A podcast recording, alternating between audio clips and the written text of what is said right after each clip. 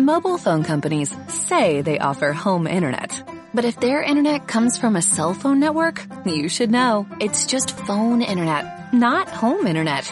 Keep your home up to speed with Cox. Cox internet is faster and has more reliable download speeds than 5G home internet. Cox is the real home internet you're looking for. Based on Cox analysis of Ookla speed test intelligence data Q3 2022 and Cox serviceable areas, visit cox.com slash internet for details. Bienvenidos, bienvenidas y bienvenidas al ciclo de octubre de Conversatorios de la Biblioteca de Noche, una iniciativa de Bibliotank para llevar nuestro programa radial en Holística Radio a la presencialidad con el fin de encontrarnos en vivo e invitar a quienes nos escuchan a sumarse a la conversación que propondremos en cada encuentro. Hoy nos encontramos aquí para pensar en los finales alternativos de la historia que estamos viviendo hoy, el presente y futuro del mundo que habitamos. Para imaginar o quizás diseñar esas vías paralelas que nos propone este sugerente título, nos acompañan en esta ocasión un invitado y una invitada de lujo. Los presento. Josefina González, cantante como ya habrán visto, escritora, podcaster y artista visual. Ha publicado los libros Cómo cuidar de un pato y Una casa con orejas grandes en ediciones Overol. Y Martín Sepúlveda, fancinero y profesor. Publicó el libro El Diablo también en la editorial Santiago Anter y es fundador de las fancineras Marmota Ediciones y Fancinombre. Bueno, les doy la bienvenida. ¿Cómo están? Y también les doy la oportunidad de decir otras cosas que yo no había mencionado sobre ustedes mismos, que se mueren de ganas de decir, me imagino. Sí, me muero de ganas de hablar de mí. Ah, de cachai. No. No, yo vengo ahora de un, de una entrevista que me hicieron recién sobre el estallido, un cabro de Londres que está haciendo su tesis doctoral sobre la violencia Puta que me hizo llorar, weón. O sea, yo me hice llorar hablando, recordando lo que fue esa suspensión en el tiempo y muy a propósito de esto de mm, finales posibles y futuros que vamos a hablar hoy. También quería decir que me gusta mucho hablar, pero eso no siempre fue así. Eh, fui muy tímida y sufrí de mutismo durante toda la adolescencia e inicio de los 20 y por eso le quiero mandar un saludo a Holística Radio eh, por entregarme, haberme entregado esta posibilidad de hacer un diario de vida público y, y eso. Ya he hablado caleta hoy día, pero tengo muchas ganas de hablar más. Después ya me voy a ir a mi casa, me voy a tomar un whisky sola y me voy a quedar peor. bueno, vas a tener la oportunidad de hablar mucho más que, que esto y de todos los temas que tú quieras, relacionados con el futuro, eso sí. Martín. Eh, no, eh, gracias por invitarme y estoy muy feliz de estar con alguien que tiene muchas ganas de hablar, porque a mí en general me cuesta un poco más como soltarme a tener una idea, quizás porque pienso un poco lento. Eh, así que feliz de estar acá con ustedes. Sí, quizás antes de que partas con las preguntas, cuando a mí me mandaron, el SEBA me mandó el, tema de la conversación, que es futuros alternativos, presentes y ¿cómo es? Presente, pasado, futuro del mundo que habitamos hoy, creo que es. Ya. no me equivoco. Con título fácil de recordar. Ya. Sí. Eh, yo siento que soy una eh, persona que recién está aprendiendo a habitar el presente. Como mucha gente que tiene ansiedad y depresión, uno vive en el pasado o en el futuro. Y también muy hija del punk, esta idea de no futuro, ¿cachai?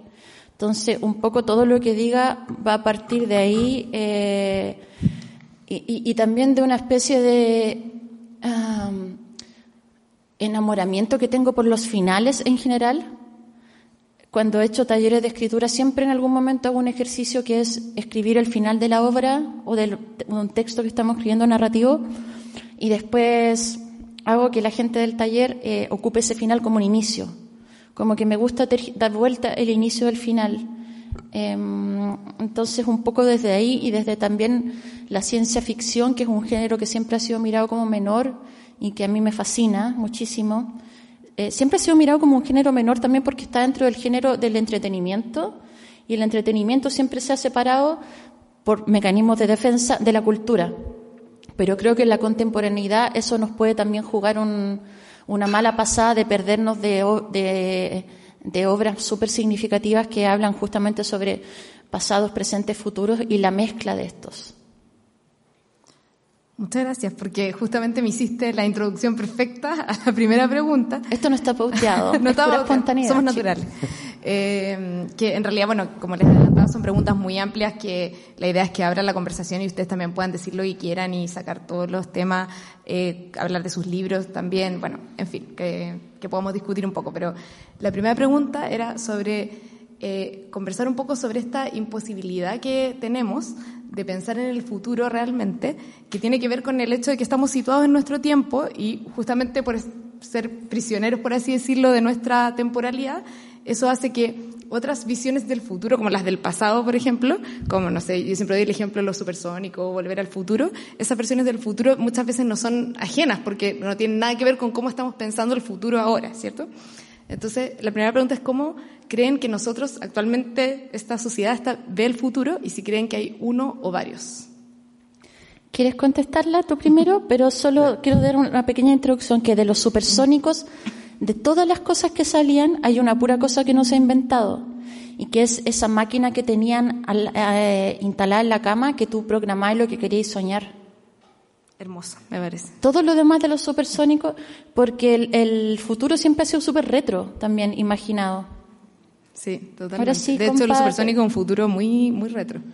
Sí, justo estaba cuando, cuando lo estaba ahí planteando la pregunta, pensaba en eso, como que la, la visión del futuro siempre va a cómo se veía el futuro hace 50, 60, 70 años, y como que siento que están esas dos líneas como, o el futuro es autos voladores que parecen Cadillacs de los 50 o el futuro posapocalíptico, todo se murió, no se inventó nada y todo es terrible.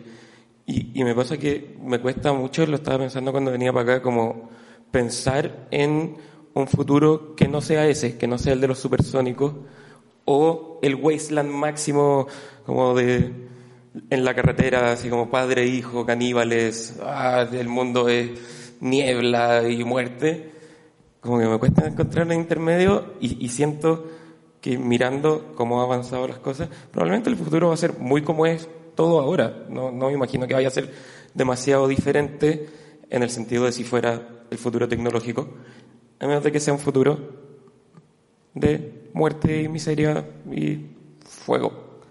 Ah, yo tengo una visión tan distinta a ti que bacán. Eh, bueno, sí, la, distopía, de hecho, que es, lo contrario de la utopía, en algún punto, después del año 2000, yo creo que cuando pasamos ya derechamente a la posmodernidad, se juntaron mucho, ¿cachai? Como que ya uno no distingue muy bien qué es una utopía de una distopía.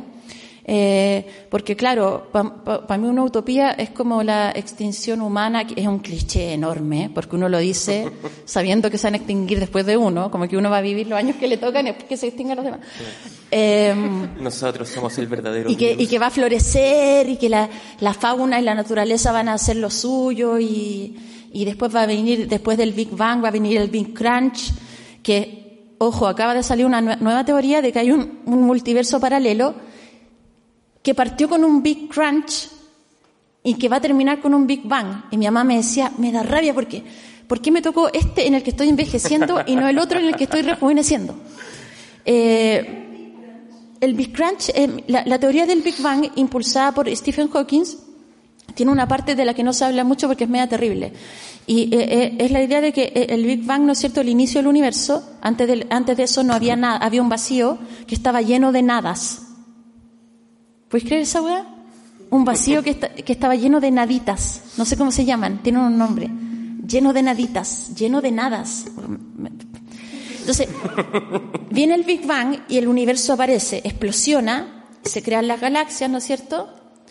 Pero la teoría del Big Bang tiene una parte que fue complementada después por Hawkins, de que eventualmente esa expansión no es eterna y la expansión en un momento empieza a implosionar. Te estoy hablando agua que la humanidad, pero jamás de los jamases. Va a presenciar. Pero jamás de los jamases va a presenciar. Y que así como. ¡pup! Explosionó, va a implosionar. Y ese va a ser el fin del espacio-tiempo. No necesariamente el fin de la nada. Es una agua fascinante. que ¿Cómo puede terminar la nada como no termina? no, el vacío está lleno de nada. Claro, como como esa teoría como de, como de la mitología nórdica, de que cuando no había nada, igual había un señor que se llama Surtur que estaba sentado en la nada esperando que existiera todo para destruirlo. Y es como, no hay nada, excepto el caballero que está sentado ahí, que existe, que no empezó ni va a terminar. Como que pienso en eso, como antes del Big Bang, ¿qué hay? señores sentados.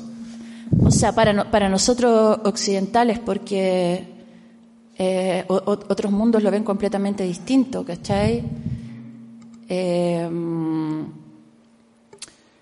y, el origen del mundo, el pasado de nuestro mundo, igual tiene esa herencia griega media culiada, como de que Zeus, no sé, ponte tú, Afrodita, la diosa del amor, nace del, del semen de Zeus que cayó como al agua, una weá como muy, como... Y todo era terrible, y Saturno se comía a los hijos, entonces como que vivimos muy tapados en eso. Eh, siento que es súper difícil hablar de futuro ahora que estamos todos con la depresión por rechazo. Súper difícil. Nunca ha sido fácil hablar de futuro en este país. Eh, yo creo que tal vez hay otros países que les va mejor con eso. deben existir y otros que les debe ir peor. Porque ni siquiera tienen la posibilidad como de entrar en estado reflexivo. Y lugares de Chile también en, el que no existe mucho eso. Y yo ahora anduve viajando y anduve en lugares de ruralidad extrema en el que no hay internet, eh, y el futuro es un poco lo que va a pasar en la tarde, que no, estoy en ningún caso diciéndolo peyorativamente, de hecho me genera una envidia enorme, porque no existe esa ansiedad como de qué va a pasar con la sociedad, qué carajo me importa, ¿cachai? Sin, em, además, muy de ansioso estar pensando en el futuro, totalmente. ¿Ansioso? Muy de ansioso, sí. Gracioso y ansioso. También. sí, y, y depresivo también vivir en el pasado, entonces uno se, se bate ahí. Eh, yo, yo recién, ya puta, voy a hablar de mí por la cresta de nuevo. Eh, eh, siento que después de los 35 empecé a entender el presente de otra manera, como el presente como diciendo, ponte tú, he tenido experiencia después de los 35 en que me doy cuenta mientras estoy viviendo un momento feliz como, wow, este es uno de los momentos más felices de mi vida. Eh, creo que eso partió con algunos pequeños hitos del estallido. Cuando uno es chico, uno es feliz, pero no se da cuenta en el momento que está siendo feliz porque no sabe que después va a ser tan infeliz, ¿cachai? A momentos. No, no, está, no, no, está permeado a ese dolor y si está permeado ese dolor, los mecanismos de defensa infantil le hacen que lo, lo, bloquee, ¿cachai? Em, no sé si quieres complementar mientras... Eh, no, estaba pensando que de hecho como hace muy poco tiempo, hace menos de un año, hablé de eso con alguien, como eh, en el estallido hubo un momento que dije, oh, estoy feliz, oh, estoy como muy conectado, y creo que también fue el, primer momento que, que, pensé eso, como estoy tan en el presente que estoy sintiendo la felicidad y la rabia en este momento, como en este segundo, y nunca me había pasado, y desde entonces como que se va replicando igual, como que hay más situaciones cada vez en las que digo, oh, estoy acá. Sí, tal vez se puede aprender a vivir el presente. Bueno, hay miles de guas de mindful que te como que roban la plata para que no, no por tirar bajo el mindful, mindfulness, eh, pero pero es como la gran deuda que tiene la sociedad contemporánea. Yo creo que más que una deuda con el futuro tiene una deuda con el presente porque siempre se está hablando en pos del futuro, ¿cachai? Eh, y no viviendo en pos del presente, que no me refiero a esta, a esta bola carpe diem, como de, ah, voy a salir a, tomarme, a agarrar todos los buenos que quiera, no, ¿cachai? Como, que es como un poco el cliché de lo que sería vivir el presente. Y, hay otras maneras de imaginar lo que es vivir el presente, ¿cachai? Em, hay, hay dos películas que son de mis películas favoritas de la vida, que ambas se estrenaron en el 97, Justo ayer, yo ayer en la mañana estaba en un campo en la Araucanía y de repente prendo la tele y están dando contacto. Esa película con Jodie Foster, que me encanta y que se trata también de este como viaje hacia los agujeros negros, cruzar el tiempo, eh, que es una película maravillosa, muy entretenida. Y el mismo año eh, Harmony Corinne hizo Gumo, que es un poco todo lo contrario, como un, un grupo de cabros que no, jamás piensan en el futuro porque no hay futuro posible, ¿cachai? Dentro de una marginalidad super white trash gringa de extrema precariedad, la vida es ahora, ¿cachai? Como las monedas que tengo para, que es un poco lo que yo veo en mi barrio, que está tapado en pasta, que es como lo, eh, vivo el día, ¿cachai? Que es una manera eh, súper em, eh, cruel en que el sistema nos ha llevado también a vivir el presente. Y por otro lado tenéis contacto de Jodie Foster, que es como de una profesional ambiciosa y, toda una weá como alienígena también, que siempre como que uno dice como ya, por último que nos van a llegar los aliens. Una chica me escribió una, me, escribió una vez en la radio y me decía, ¿no será que los aliens nos están esperando a nosotros? Yo pensaba como, oye, ese cambio de paradigma es la zorra, así.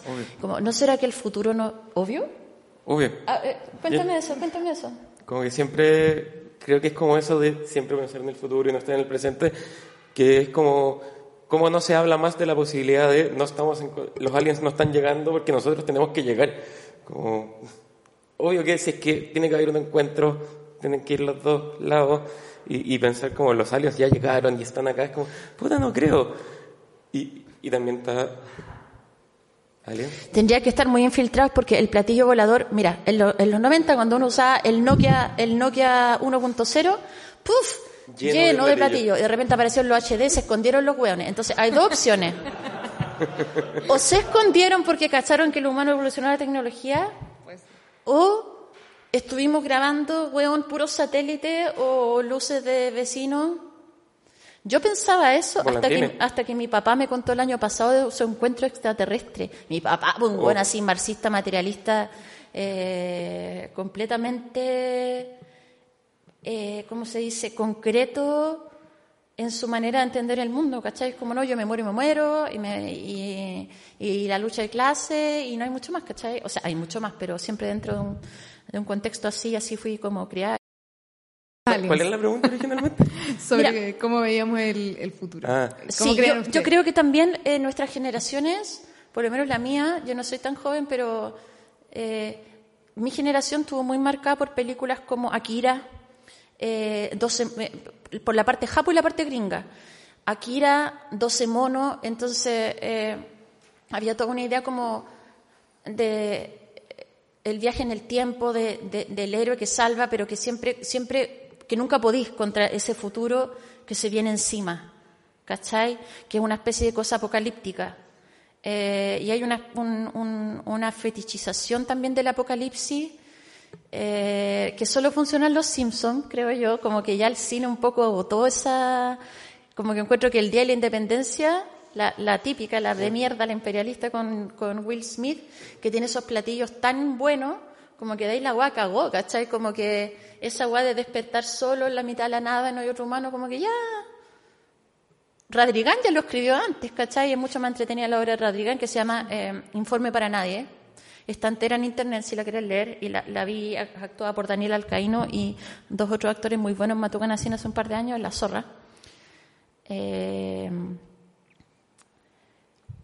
y, por otro lado, hay toda otra tendencia de la literatura, sobre todo de la literatura europea, de imaginar unos, unas especies de futuros que son como suaves, que son como viviendo bajo el agua. Estoy hablando de Ballard, sobre todo, de J.G. Ballard, que es el que escribió Crash, que después Cronenberg hizo esa película sobre esta gente que tiene un fetiche por... por ¿ah? También es del 97, ¿no? ¿Crash? Es, que es que si es del 97 me cago, me, me paro y me voy corriendo. Eh, hizo esta película increíblemente fetichista que cuenta la leyenda que la dieron en el PEDA y como que un guaso hizo la paja delante de todo, después vomitó y como que todo era terrible así. Em, el PEDA, eso, como una la semana.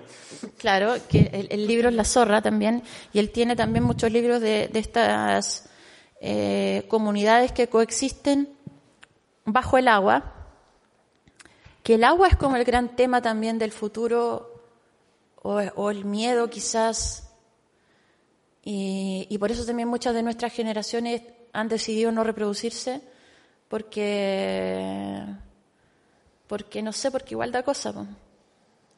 Yo creo que aquí tocaste muchos temas de, por lo menos dos o tres temas de los que tenía planeado preguntarles, así que bacán que estén apareciendo. Yo creo que efectivamente lo, lo, del agua tiene mucho que ver con nuestra forma de imaginar el futuro, donde, porque quizás 20 años antes la gente no se imaginaba un futuro sin agua y ahora como es cada vez más cerca, como ya se está viviendo, es como el desafío que vemos, ¿no? El cambio climático, etcétera.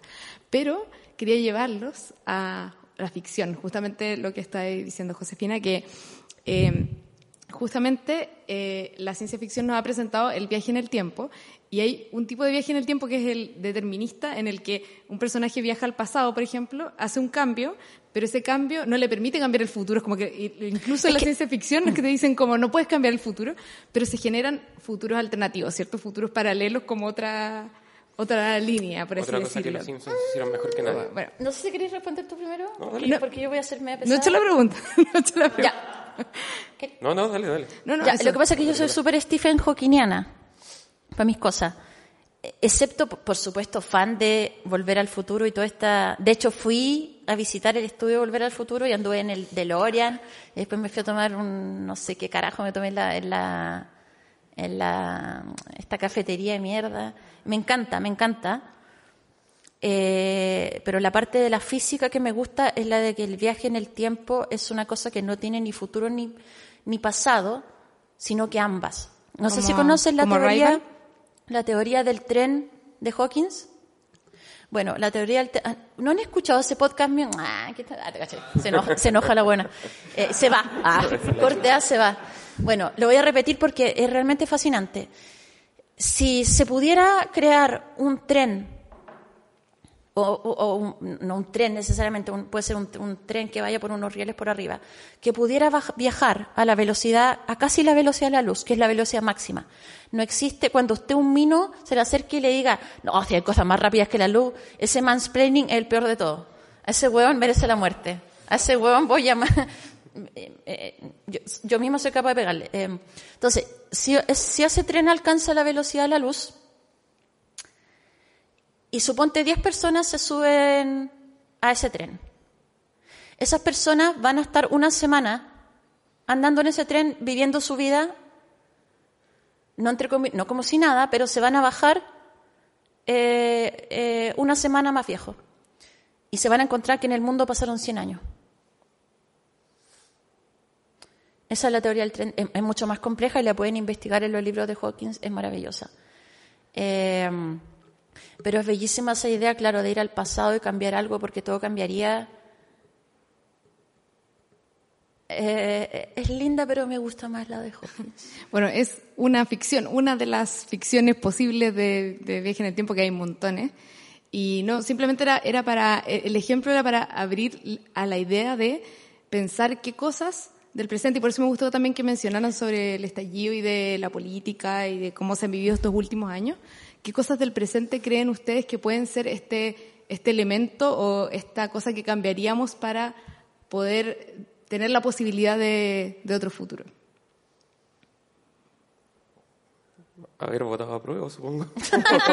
Ya no fue eso, no, no, no, no cuenta, no cuenta. Lo lamento. No, dijimos que no te íbamos a hacer llorar. pero- Eh, no, sí, ya lloré la otra. Ya lloré mi llanto de hoy. eh. sí, sí, mira. Eh,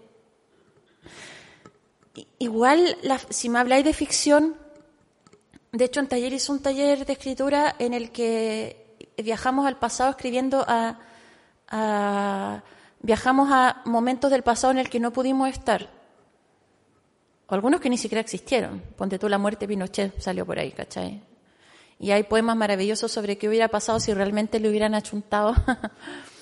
Eh, entonces la ficción te permite eso. Y, yo, le, yo le tengo tanta fe a la ficción y a la poesía que como que ese viaje en el tiempo a mí ya me basta. Eh, y, cuando digo lo de Hawkins, no estoy en ningún caso haciendo una diferencia entre alta cultura y baja cultura. Stephen Hawking también es supercultura pop. Y, a esta altura, eh, Volver al futuro también es parte de la historia de Occidente. Y no me interesa tampoco hacerla, por si no quedó claro. Ahora, hay otra sensibilidad que a mí me toca muchísimo, que creo que tal vez estamos en un momento que creo que va a producir un tipo de literatura y de poesía en Chile, que es lo que pasó un poco en Europa, sobre todo en Alemania, Austria y Hungría de posguerra, después de la invasión nazi. Eh, o puede ser que yo ando pegada con el tema, pero y que tiene que ver con todas estas como novelas que son como unas naranjas mecánicas, pero que ocurren en en, en, en, en pueblos desolados, en que hijos de hueones que fueron generales de la SS eh, ahora se, eh, tienen plata, pero igual se dedican a cogotear transeúntes solo por el placer de pegarles, ¿cachai? Eh, en ese sentido, hay dos libros que puedo recomendar. Uno de la premio Nobel austriaca Elfried Jenkins, espero estar pronunciando bien su nombre, se llama Los Excluidos. Es un libro maravilloso, el primer capítulo me dejó esta mierda, lo estoy leyendo todavía, así que no sé cómo va a evolucionar, pero supongo que bien si le dieron el Nobel. Eh, eh, bueno, y si le hubieran dado el caluche, ¿qué me importa? El libro está bueno igual. Eh, y lo otro es Klaus y Lucas de Agatha Christoph, que no me he cansado de recomendar este libro desde que lo leí. Crudísimo, crudísimo de el, el, el, vacío que deja la decepción política, ¿cachai? Y cuando quedáis como después de un proceso social que parecía dar esperanza, eh, como que hay votado, ¿cachai? Votado. Votado. Sí, creo que como lo que estáis diciendo de este como momento de sensibilidad especial que se produce después de, de algo así, eh, como claro, después de invasiones, después de guerra, Tres justo está hablando en otro podcast sobre esto, pero sobre comida, como de cómo las guerras y las invasiones siempre hacen los mejores avances culinarios, porque la gente, como cuando en Camboya Pol Pot empezó a matar a todo el mundo, se tuvieron que ir a la selva y alimentarse de raíces, y ahora todas esas sopas como de raíces, de no sé qué cosa, y esas mezclas que son bacanes, solo existe porque un dictador decidió matar a todo el mundo y se tuvieron que ir a la selva. Oye, ¿tú sabías que Pol Pot nunca en su vida leyó a Marx y se decía marxista? Y mandó a matar a toda la gente con Y nunca tuvo en sus era manos... Muy inteligente. Mm. Cuenta más de Pol Pot, cuenta, cuenta, me gusta. Ah, no, decía que, eh, caché que, por ejemplo, para seguir con Pol Pot, ya que nos gusta Pol Pot, o sea, no nos gusta, nos gusta, no nos, hablar, gusta. nos gusta hablar de Pol Pot. Eh, Porque además, ¿cómo te puedes llamar Pol Pot? Bueno, no era su nombre original, ya, filo. Claro. Eh, una de las primeras cosas que hizo fue matar a todos los músicos de Camboya, a todos los cantantes. Y Camboya estaba como en el gran momento del rock psicodélico camboyano, que era increíble. Ay, concha tu madre, que que me da demasiada rabia. buena música. Y los mató a todos. Y después mató a todos los chefs que eran como más estudiosos de la comida. Mató a toda la gente con lentes, mató a los profesores. Y cuando se va Pol Pot, como que queda Camboya y dice, "Puta, ¿qué, tenemos? Solo podemos mirar hacia atrás. Y empiezan como a tratar de recuperar esas canciones, a ver todo, porque los discos se los llevaron a China en un momento, se tuvo que como rehacer la cultura de un país.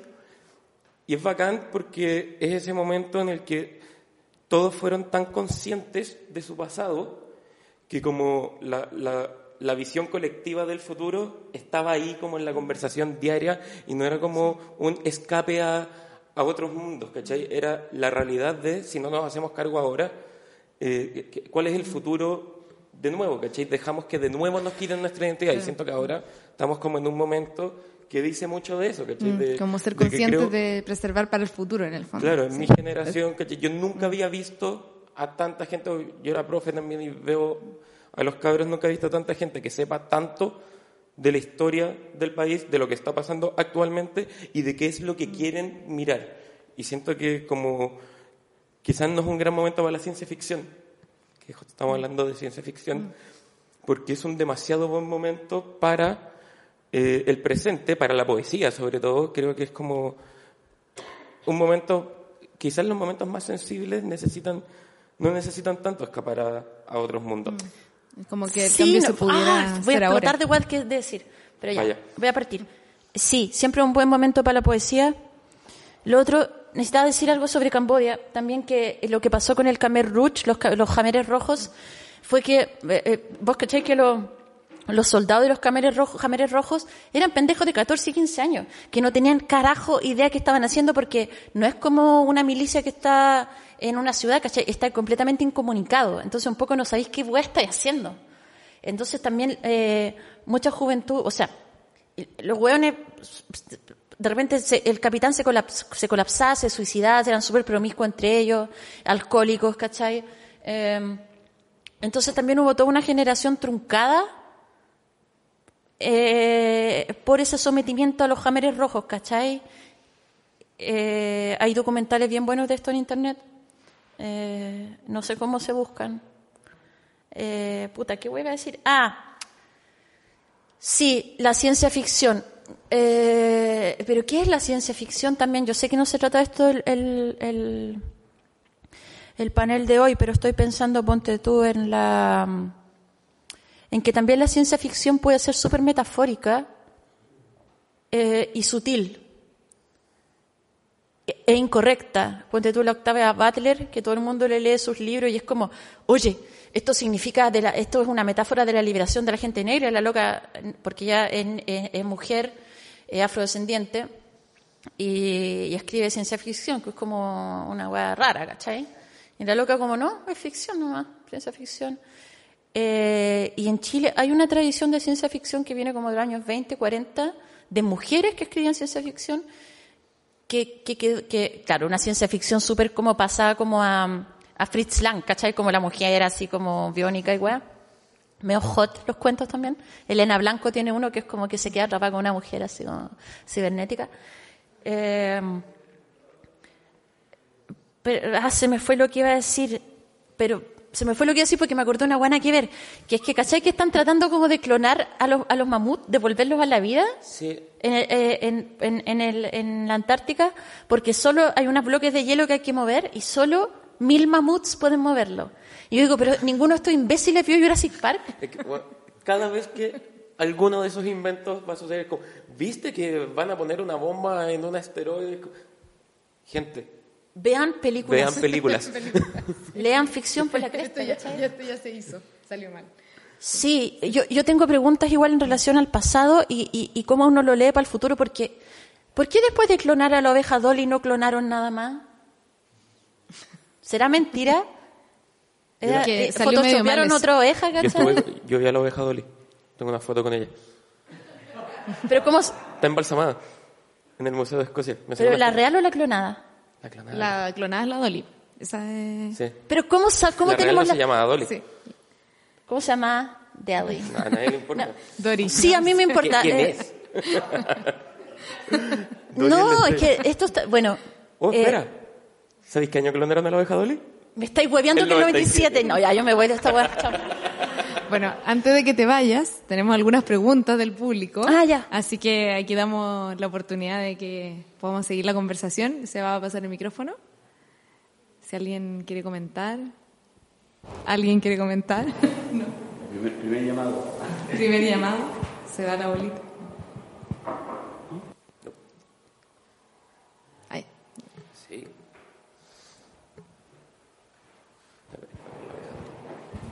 ¿Aló, aló? Eh, hola, ¿cómo están? Quizás hacerle una pregunta en relación, ya que están hablando de, de, futuro, digamos, ¿cómo ven sus obras? ¿Cómo las escriben en relación a, las estructuras? Porque entiendo que, Josefina escribe en una estructura vinculada a, lo dramático, ¿no? Y uno al tiro se remontaría a Shakespeare, ¿cierto? Y supuestamente uno ve también noticias y ve que la gente ya no lee obras como las del boom latinoamericano, esos mamotretos de, de eh, García Márquez, de Vargas Llosa, ¿cierto? Entonces, eh, al parecer la literatura ahora es más fragmentada, cómo se escribe. Eh, en ese sentido, ¿cómo piensan ustedes sus obras en el presente, en el futuro? ¿Piensan en una estructura? ¿Es como como eh, les nace, digamos, eh, piensan en un lector, eso. Eh, bueno, en mi caso, a mí sí me gusta leer mucho esos mamotretos gigantes, por lo cual soy absolutamente incapaz de escribir uno. nunca se me ocurre la idea de, ah, voy a escribir un libro de 500 páginas. Yo escribo cuentos de entre 3 y máximo 15 páginas Pensé que iba a decir palabras, yo como, bien, compadre. Esa es la actitud.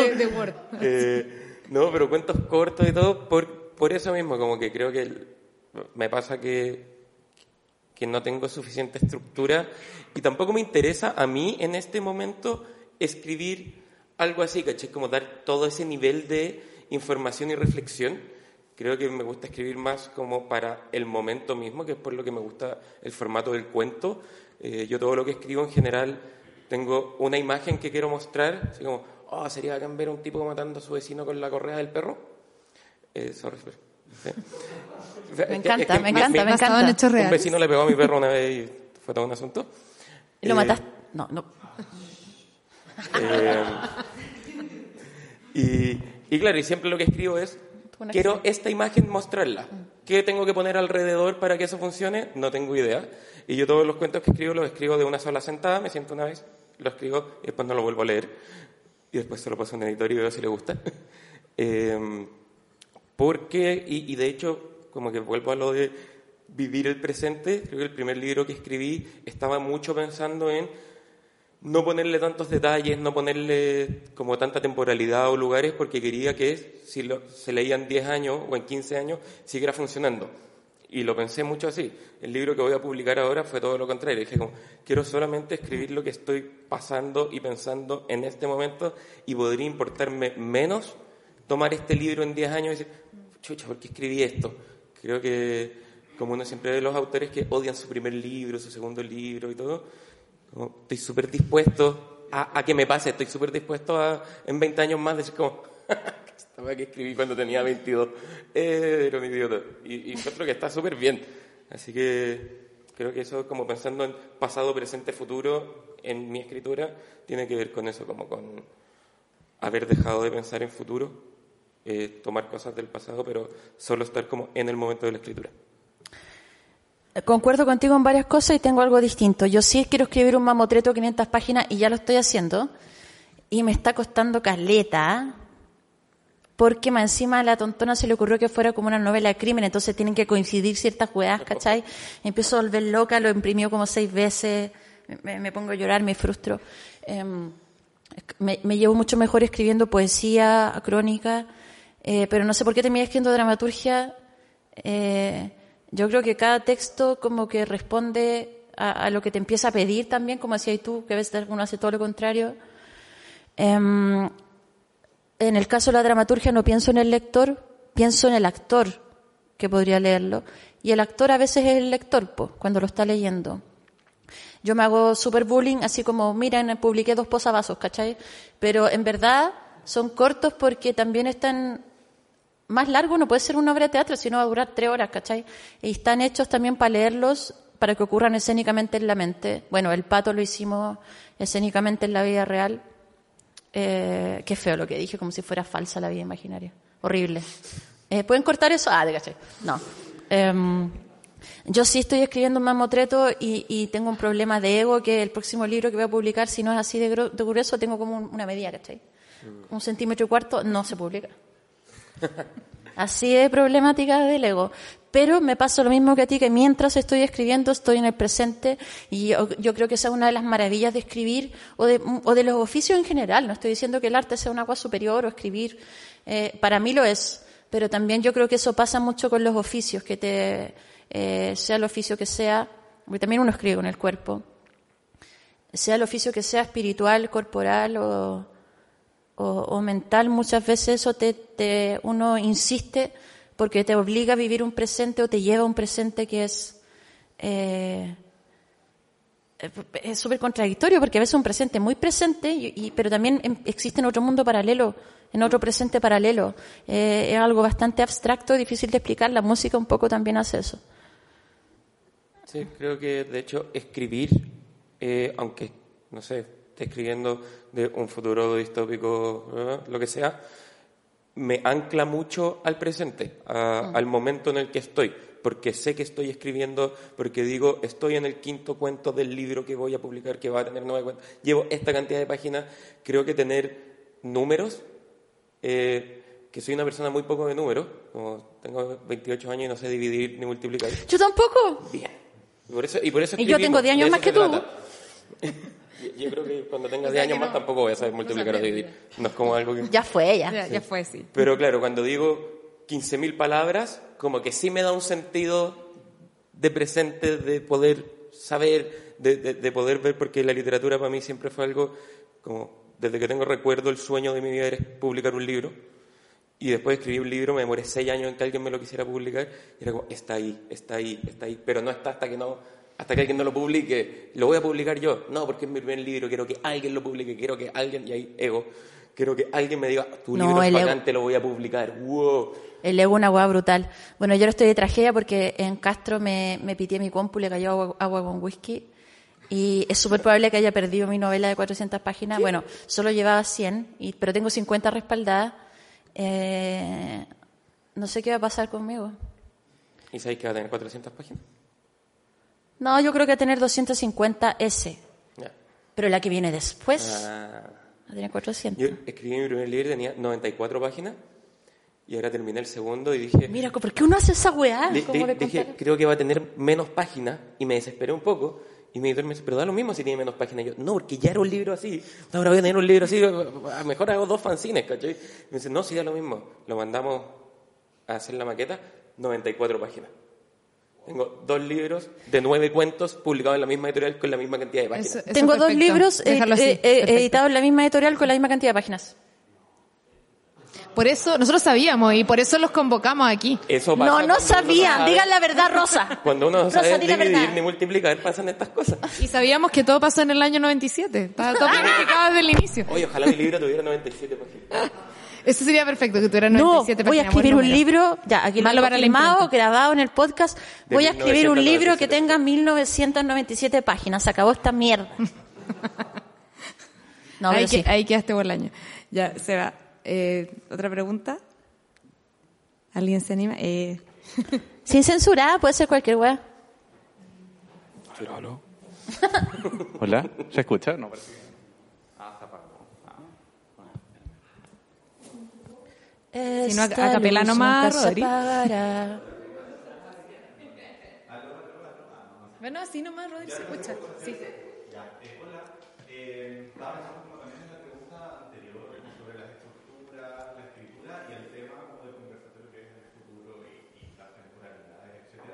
Estaba pensando como en relación a lo que decía Martín, un poco de repente al escribir como que uno no tiene tanto, tan como prepensada la estructura de lo que va a pasar y cómo el final va a articular una simetría con el inicio, qué sé yo.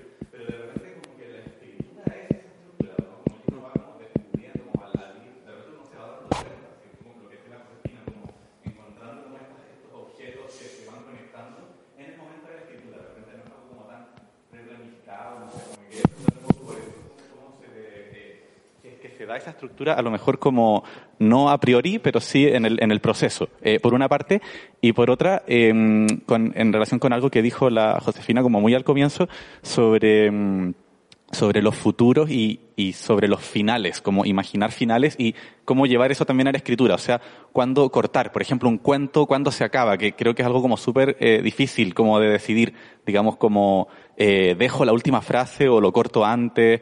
Eh, había alguien, no sé si era Chejo o estoy inventando, que, o a lo mejor otra persona, que que es como una frase muy típica igual, como esto de que el narrador se tiene que retirar antes de, mm, de la escena como de no, no, no contarlo todo, no explicar como todo el final, sino como dejar como votado al lector, así como muy en la duda, muy como eh, sin que cache nada muy bien.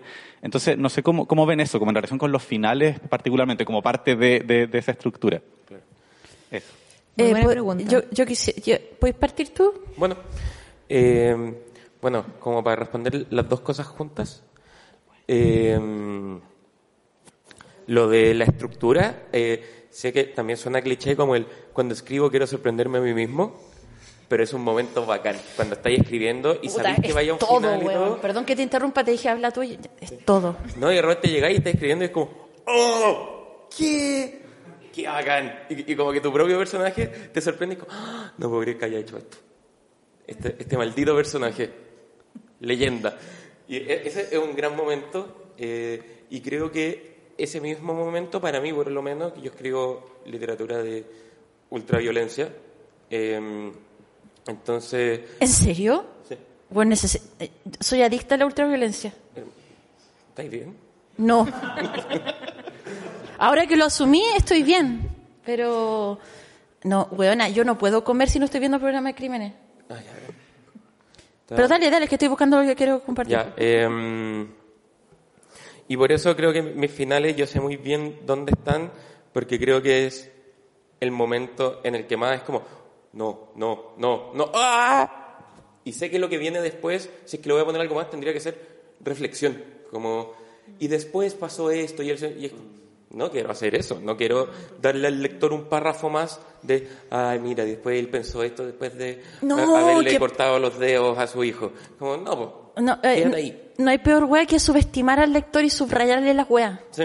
Qué lata. Sí, me pasa que tengo un, el cuento favorito de todos los que he escrito, es un cuento de una de cinco niñas que van a jugar a un bosque con linterna y están las cinco linternas y desaparece una, la otra, la otra, la otra y solo queda una. Y como que hay una secuencia de ella escapando y mucha gente me dice, ¿sabéis que no lo entiendo bien? Como no sé qué le pasó a la niña, no sé qué le pasó a las otras, como que no caché bien qué es lo que pasó. Ella tampoco. Y, y, eso es más o menos lo bacán. Como que si después te diera un párrafo de decir, y lo que le había pasado a Catalina es que. Ah, claro, entendí todo el cuento, perdí toda la gracia, ya no me interesa seguir leyendo esto. Creo que ahí es cuando sabéis que está el final. Para, para mí, por lo menos, que es cuando decís, todo lo que diga de aquí en adelante es sobre explicar. Sí, eh, la sobreexplicación es el gran enemigo, creo yo, sobre todo en la narrativa, bueno, de toda la poesía también. Cuando hice el taller de, dramaturgia hace poco, como que anoté unas cosas a modo de conclusión que repetí como loro durante todo el taller. Y una de esas era justamente que la obra, y no solo la obra de teatro, cualquier obra literaria, y siento que también cualquier obra de arte en general, en general se debe a su propia estructura y no necesita responder a nada más que a su propio orden interno. Y la única manera de, descubrir esto es escribiendo y dejándose guiar por una especie de brújula interna que te dice, y uno actúa casi como un vehículo, esta web es muy abstracta, pero empieza a, el, texto a exigir su propia estructura. Em, también anoté acá, es dramáticamente deseable y complejo que la obra plantee preguntas. ¿Qué tengo en la cabeza? Allá. Ah, eh, sangre, no ¿cachai? Sangre, es que ya me asustaste ya. Eh. También escribí, es dramáticamente deseable, entre paréntesis complejo, que la obra plantee preguntas sin que necesariamente las responda. Eh, tu, tu, texto puede plantear, no sé, seis preguntas grandes y con que responda dos ya está más que respondido. Eh, ¿les, cuento más de este? Las leo todas nomás, son cortitas. Eh, no sé si eso significa así o... Sí, dale, dale, dale. Ya, súper cortitos. Son, no son conclusiones, son como pensamientos después de haber hecho el taller de dramaturgia, que en realidad yo escribo súper intuitivamente, eh, nunca había hecho reflexión sobre esto. Dice, las preguntas movilizan más la escritura que las certezas. La dramaturgia es poesía para el espacio, escénico físico y o escénico mental. El malentendido es un espacio de alta productividad para el drama. La brújula interior es más importante que el formato o la estructura narrativa convencional a la hora de escribir. Nuevamente, la obra solo se debe a su propia estructura y no necesita responder a nada más que su propio orden interno. Cada obra es un mundo y contiene además varias obras, aunque uno no lo sepa. No importa si uno no lo sabe. Eh, aquí Piglia me retaría un poco, pero eso ya es parte de la literatura moderna, no postmoderna como yo. Es dramáticamente deseable que la obra plantee preguntas sin que necesariamente las responda. Una obra es parte de un mundo, se pueden escribir miles, no hay para qué presionarse con la idea de mi obra en singular. Los juicios de valor peyorativos texto autorreferente que no se entiende qué fome, etcétera, no sirven de nada ni para escribir, ni para editar, ni para corregir, ni para nada que no sea sentirse miserable. En ese sentido, siempre es mejor hundirse con todo que salir a flote a la fuerza a costa de la identidad del texto. El naufragio y la incertidumbre son estadios que movilizan la complejidad de la escritura y además son lugares de alta entretención para escribir. Lo que sí tú de sorprenderse con lo que escribiste, una hueá maravillosa. A la obra es mejor entrar por la puerta trasera o la ventana. Nunca entrar invitado por delante. Hay que inventar estrategias para burlar nuestros clichés. Me encantó. Eh, vamos ahora con la última pregunta de la jornada. Eh, ahí se va, está pasando el micrófono. Ah, bueno, no sé, ahí. ambas, sí, sí, sí, sí. Eh, ya no tiene mucho que ver, pero eh, con respecto a eh, universos paralelos y el futuro, ¿qué opinan sobre el metaverso?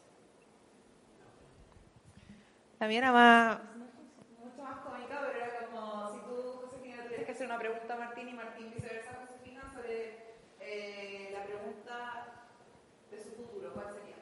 Aunque tú le pones una pregunta a Martín sobre, específica sobre su futuro distópico, ¿cuál sería? Ay, no sé por cuál partir. Voy a partir por el final. Porque ya dije que lo final. Ah, te cachai, va. Te, le voy a hacer una pregunta a Martín, pero no necesariamente sobre su futuro, sino eh, sobre una agua moral. No, es que yo encuentro que todas las weas que en la vida real no son útiles, como nuestros eh, impedimentos morales y todo, la, eh, el morbo, la. Vaya que son los pensamientos intrusivos, vaya que son útiles para escribir. Te lo digo pensando en que escribes sobre niñas que desaparecen. Yo también estoy obsesionada con ese tema. Dime que sí, po. Sí. Eh, ¿Esa es tu pregunta? Sí, Eh, que si estás de acuerdo con eso de que son productivos. obvio, encuentro que el morbo y pensamientos intrusivos son la gloria. Como voy en la micro y de repente es como, oh, qué pasa si se le cortaran la cabeza ahora a una micro sin querer y un perro se la llevara y su señora nunca más va a encontrar su cabeza. Como- Ya, la gente va al psicólogo por esto. Mucho. Estoy yendo al psicólogo desde quinto básico. No ha servido nada. Yo creo que ha servido mucho, porque por eso podía escribir de eso. Hay gente que dice, hoy seré una... Ya, mira, yo una vez entré a dejar, no me acuerdo de dejarle que a una señora, una casa desconocida, y la señora se dio vuelta y justo había un cuchillo adelante mío gigante. Y toda, y la luz era perfecta y era una película. Todo. Yo lo único que tenía que hacer era agarrar la weá. Ya, y encontré tan hermoso el momento y fue como, wow. Pero yo ya estaba yendo al psicólogo y ya sabía que estos pensamientos como que... Porque todo el mundo le dan ganas de empujar a la vieja culia al metro que te cayó mal. Eh, ¿O no? ¿O está mal esto? ¿O que la- se te va a caer la guagua? ¿Cachai? Yo hice un programa sobre eso. Eh, entonces, en vez de preocuparme y creer que soy una psicópata, lo escribo. Es Soy, si- soy una escritora, no una psicópata. no un y si psicópata, soy, una, si soy una psicópata, estoy escondida detrás de mi escritura, así que...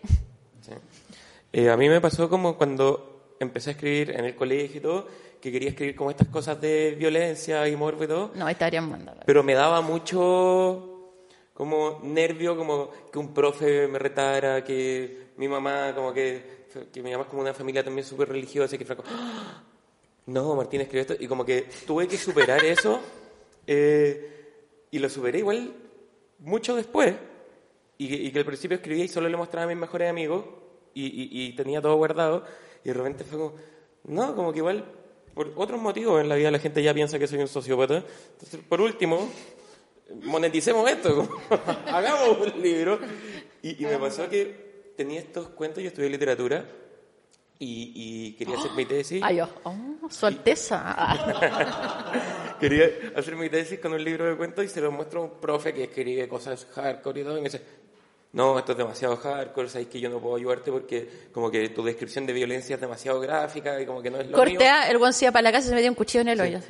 Le digo a otro profe y me dice lo mismo. Después voy donde otro y me dice, ya, pero si él le va a cortar la mano, cortar el pico también. Fue como, ya, este, este es mi caballero. Este es mi profe. Y ahí es como cuando dije, chao con el con, con la moralidad, ¿cachai? Como voy a hacer el cuento como lo quiero hacer, pero nunca le regalé el libro a mi abuela.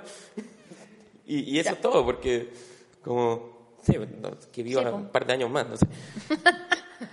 Em, Ya, ¿y me queréis preguntar algo tú a mí?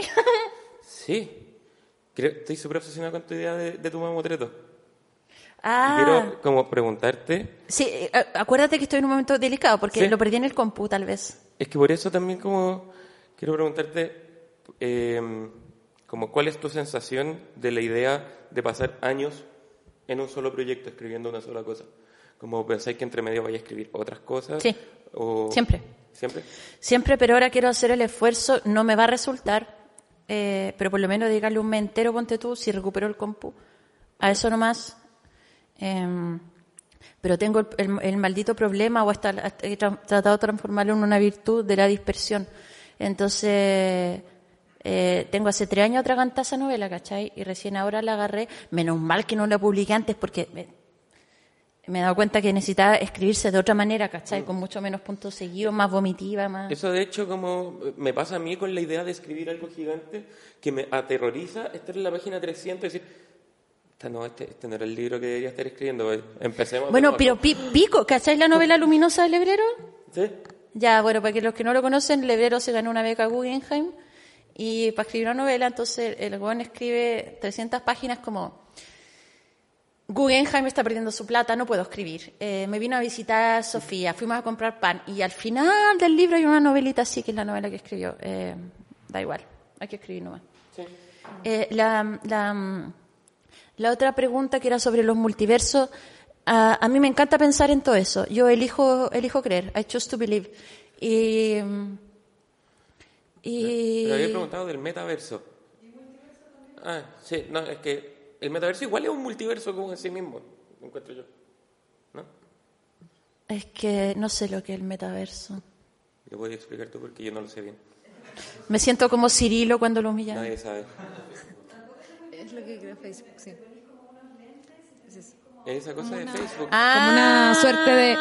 Como una realidad virtual más compleja todavía. Los claro. almacenes van a estar en el Sí. metaverso y que vaya a ir al colegio en el Que todo, metaverso. puedes Ah, ya, tu sí, sí, vida sí. en ese universo virtual, por así claro. Sí, la otra vez maté un Eh, hueón en el metaverso. totalmente. Eh, sí, no, me gusta más el multiverso que uno no lo puede, no lo puede constatar y que en ese que mi mamá está siendo más joven y yo más vieja y tal vez yo soy la mamá de mi mamá y, y, y, y- y que eventualmente el tiempo va a nacer porque el tiempo eh, no, no- tengo claro si el tiempo todavía existe, existe todavía, pero en un momento el tiempo va a nacer. Pero para este universo el tiempo va a morir y el espacio, que son dos de los factores sin los que eh, me va a hervir la cabeza, pero es la mm, brevísima historia del tiempo, porque cacha que el buen escribió la historia del tiempo, Hawkins. Después escribió la breve historia del tiempo. Y después era como ya pues la, guá, brevísima historia del tiempo, ¿cachai? Como ya le faltó hacer la, tiempo. la nano historia del tiempo, ¿cachai? Eh, es fascinante. Igual que la teoría de la nada y todo eso. Eh, bueno, también, ya que lo dijo yo elijo creer que existen todos los multiversos, todas las cosas ahí por ahí.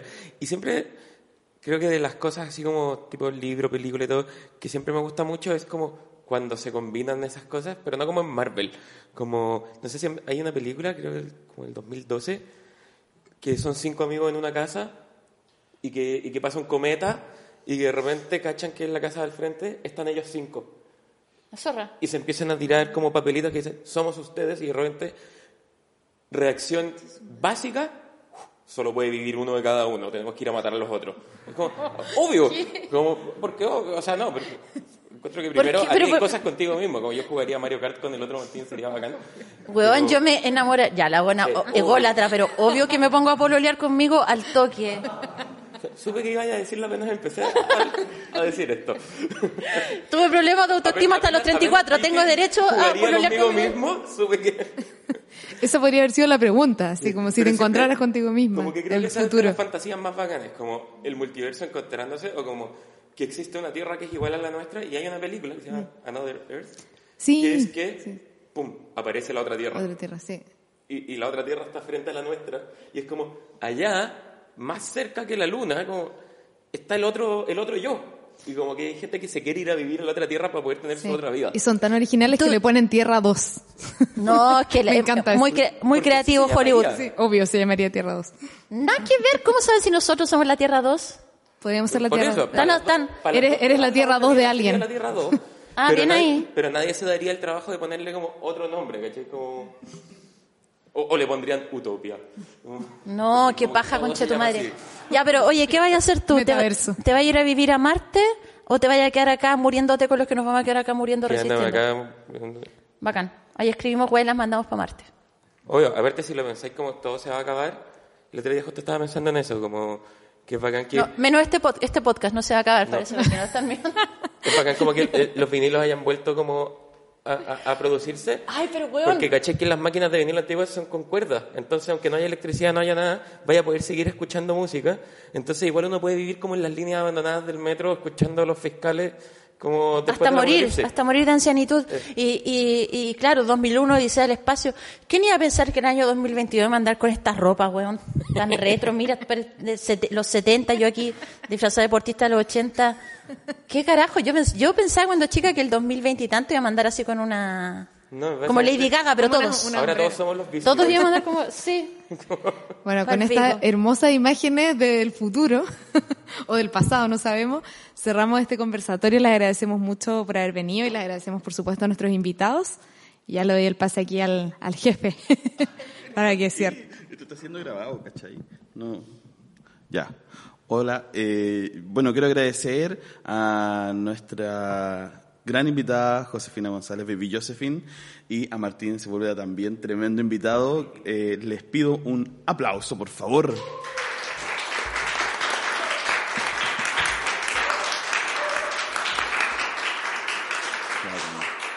Bueno, les cuento que este ciclo que estamos haciendo en Palacio Pereira eh, le hemos puesto harta energía y ha costado que despegue un poquito por todas las condiciones y los cambios sanitarios, que sí, que no, eh, el 4 de septiembre, todas las cosas que han pasado.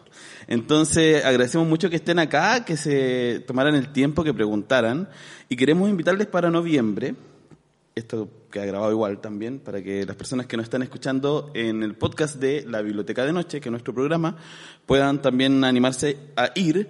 Tenemos un eh, especial que llamamos, sí, bueno, yo soy el que pone los nombres, parece. Eh, se llama Cuidado Mujer Escribiendo, escritoras chilenas de esta nueva época. Va a estar junto a nosotros, Paula Ilavaca Núñez, escritora, docente y editora, Lorena Díaz Mesa, gestora cultural, microficcionista, tallerista y profesora, y Maibo Suárez, trabajadora social, tallerista y escritora, todas con una amplia experiencia en escritura, pero también en, en diferentes vínculos con los oficios del libro, por eso también las invitamos. Y esto es el día, si no me equivoco, 17 de noviembre, y si me equivoco está quedando grabado y lo estoy haciendo pésimo, pero bueno, en fin, eh, pueden chequear después en nuestro Instagram, arroba bibliotan o arroba la biblioteca de noche.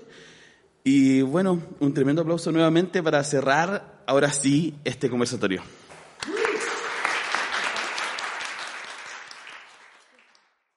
Mobile phone companies say they offer home internet. But if their internet comes from a cell phone network, you should know. It's just phone internet, not home internet. Keep your home up to speed with Cox. Cox internet is faster and has more reliable download speeds than 5G home internet. Cox is the real home internet you're looking for. Based on Cox analysis of Ookla speed test intelligence data Q3 2022 and Cox serviceable areas, visit cox.com slash internet for details.